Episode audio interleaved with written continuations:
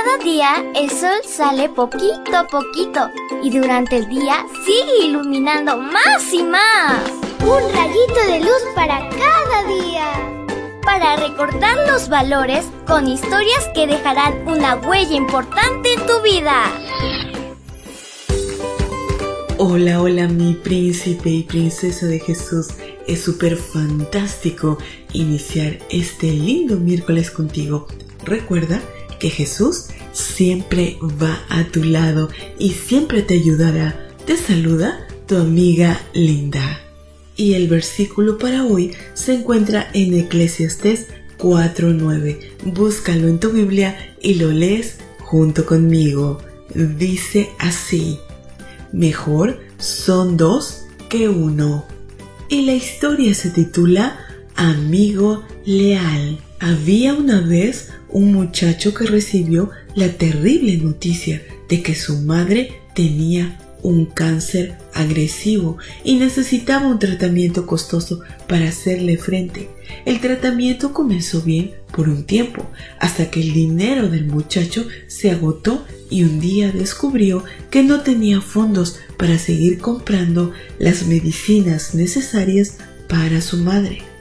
Desesperado llamó a su mejor amigo para pedirle ayuda. Su amigo le dijo que lo vuelva a contactar a la noche, pero que se quedara tranquilo, que él lo iba a ayudar. En la noche, el muchacho volvió a llamar a su amigo, pero parecía que su celular estaba apagado.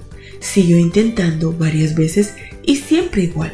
¿Pero qué pasaba con su amigo? ¿Le habría dicho que lo llamara de noche simplemente para poder apagar el celular y no ser molestado? ¿Por qué no le dijo la verdad si era que no lo podía ayudar? Este y muchos otros pensamientos se agolparon en la mente del desilusionado muchacho. ¿Tú qué pensarías de tu amigo en una situación similar? Con el ánimo decaído, sin haber logrado comunicarse con su amigo, el muchacho se dirigió al hospital para seguir acompañando a su madre en ese duro momento y a la vez trató de pensar en cómo resolver su problema. Cuando entró a la habitación se sorprendió al ver a su madre durmiendo tranquilamente y en la mesita al lado de la cama varias cajas con todos los medicamentos necesarios para su tratamiento.